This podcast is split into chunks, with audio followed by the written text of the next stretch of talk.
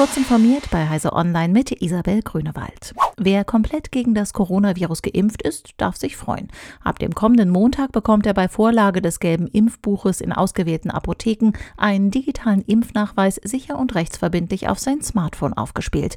Über das Webportal mein-apothekenmanager.de sollen sich geimpfte Bürgerinnen und Bürger informieren können, welche Apotheke den international gültigen deutschen digitalen Impfnachweis COVPass ausstellen kann.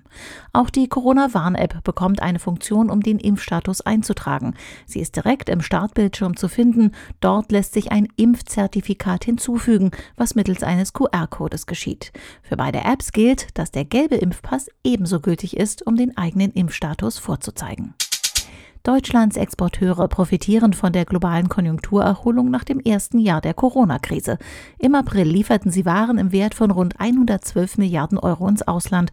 Das waren knapp 50 Prozent mehr als im schwachen April 2020, wie das Statistische Bundesamt mitteilte. Damals war der Außenhandel infolge von Grenzschließungen und Beschränkungen zur Bekämpfung der ersten Welle der Pandemie eingebrochen.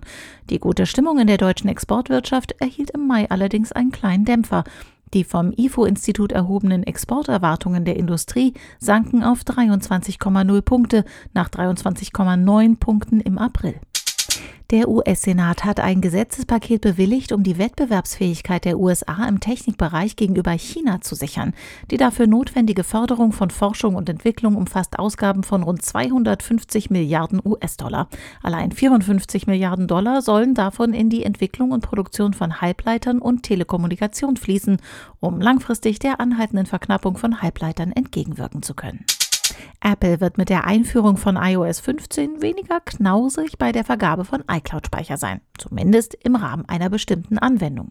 Wie das Unternehmen mitteilte, wird es künftig möglich sein, komplette iPhone-Sicherungen auch dann zu erstellen, wenn es eigentlich in iCloud nicht ausreichend Platz gibt, beispielsweise wenn das kostenpflichtige Paket aufgebraucht wurde oder man die viel zu knappe Gratis-Variante mit 5 GB nutzt. Laut Apples Angaben gilt dies allerdings nur, wenn man ein neues Gerät einrichten will. Diese und weitere aktuelle Nachrichten finden Sie ausführlich auf heise.de. Werbung.